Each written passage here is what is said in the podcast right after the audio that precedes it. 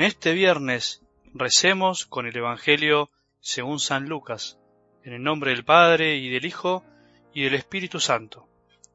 Jesús, al entrar al templo, se puso a echar a los vendedores, diciéndoles, Está escrito, mi casa será una casa de oración, pero ustedes la han convertido en una cueva de ladrones.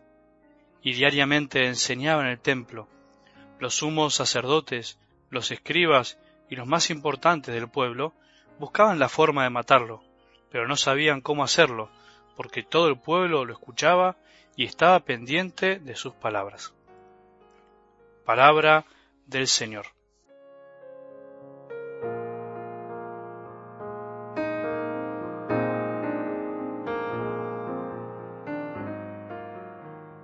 Hay frases de la palabra de Dios que a simple vista parecen un poco enigmáticas o incomprensibles, diríamos nosotros, en términos alimenticios, diríamos nosotros, duras de masticar y difíciles de digerir.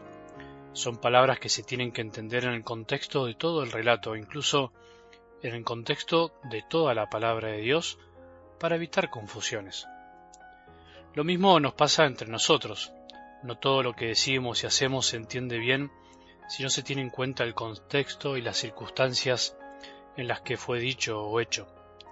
Teniendo en cuenta esto, te recuerdo la frase del Evangelio del domingo, porque a quien tiene se le dará y tendrá de más, pero al que no tiene se le quitará aún lo que tiene.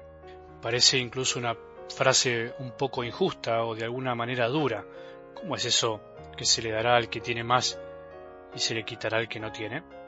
Bueno, esto se entiende bien si entendemos la parábola en su conjunto, si comprendimos que Dios Padre nos da de sus dones para que podamos hacerlos fructificar, si entendimos que los talentos que nos da Dios son de Él y son como semillas de algún modo, y que si se las siembra dan frutos, y si no se las siembra solo sirven para alimentarse uno mismo o a unos pocos. Esta frase se entiende pensando en el futuro, el encuentro definitivo con Dios, en el momento de nuestra partida. No se entiende solamente si se la piensa en el hoy, creyendo que Dios nos quita lo que nos dio. Aunque es verdad que si tenemos un don y no lo ponemos en práctica, podríamos decir que se va oxidando. Pero se refiere específicamente cuando veamos cara a cara a Dios Padre, en donde Él querrá que le mostremos todo lo que con su gracia hemos podido cosechar, hacer crecer y multiplicar. O sea, el que se presente frente a Dios solo con lo que Dios le dio en vida, se le quitará aún lo que se le dio.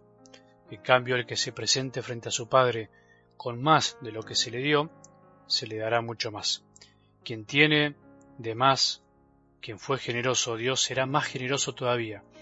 Quien fue mezquino, ya no tendrá tiempo de ser generoso. Hoy es el tiempo de la generosidad, no mañana. Aprovechemos hoy para ser generosos en este momento, para poner al servicio de los demás los talentos que Dios nos dio. En algo del Evangelio de hoy vemos que Jesús siente indignación al ver convertida la casa de su padre en una casa de comercio. Ayer Jesús lloraba, hoy se indigna. ¿Ves que Jesús siente la vida, tiene sentimientos y no los esquiva? Esto no es sentimentalismo, es realidad, es la palabra de Dios.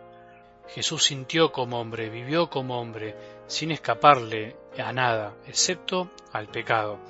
Pasaron por su corazón sentimientos que lo hicieron reaccionar ante diferentes situaciones, a veces llorando, otras indignado y seguro de sí mismo. Imagino que muchas veces riendo, aunque el Evangelio no lo dice explícitamente. Pero su corazón siempre estuvo ordenado, sintió, pero no fue esclavo de sus sentimientos, sino que sus sentimientos eran auténticos, mostraban perfectamente lo que su corazón vivía y pensaba, y supo siempre conducirlos a un bien.